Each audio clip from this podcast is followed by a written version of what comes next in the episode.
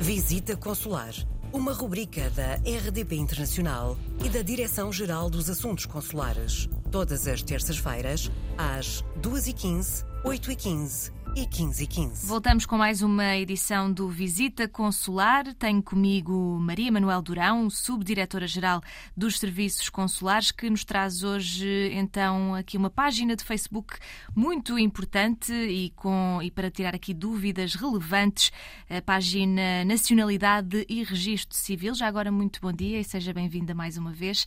Qual é a importância então desta, desta página da DGACCP? Muito bom dia a todos. Uh, são de facto dois assuntos relativamente aos quais se registra um grande número de pedidos nos postos consulares, este o, a questão do registro civil e da nacionalidade, mas são também Uh, matérias de alguma complexidade e nem sempre muito acessíveis ao público em geral.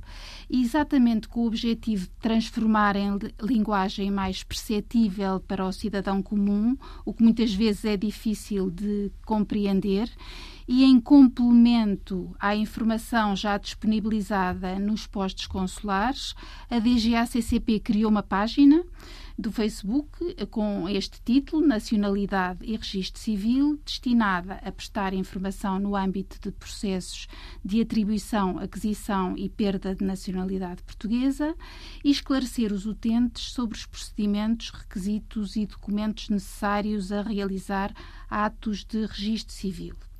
Uh, a informação é disponibilizada através da publicação de textos informativos sobre temas pré-selecionados que podem ser partilhados ou comentados por todos os que visitam a página, mas também uh, é, a informação pode ser dada em resposta a questões colocadas pelos utentes através de mensagens permitindo, neste caso, uma resposta mais personalizada. Isto é, o utente envia uma mensagem de visualização restrita em que coloca questões e junta, se quiser, documentos digitalizados para o efeito e recebe uma resposta ao seu pedido, uma resposta personalizada em função das especificidades do caso um, particular que lhe é apresentado.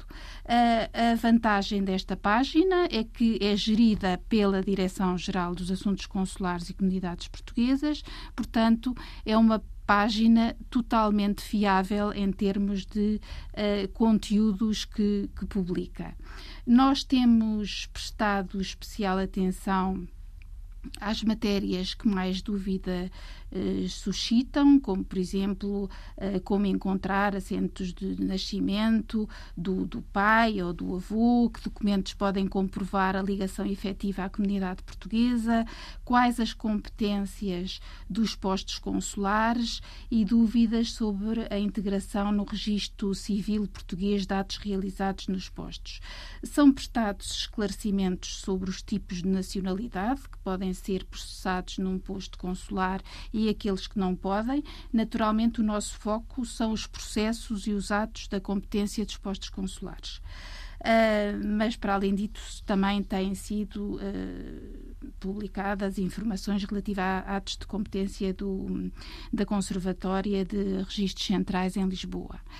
Uh, a experiência que temos tido até agora tem-se revelado muito positiva em termos de interação com o, com o utente, que facilmente pode ver esclarecidas as suas dúvidas e uh, não há dúvida que os, uh, as redes sociais podem ter, também ser utilizadas como forma de reforço e de partilha de informação mais institucional. institucional.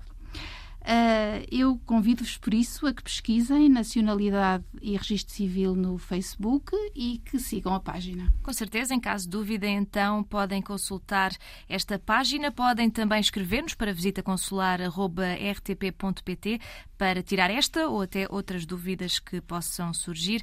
Maria Manuel Durão, Subdiretora-Geral dos Serviços Consulares, muito obrigada mais uma vez. Voltamos então para a próxima semana.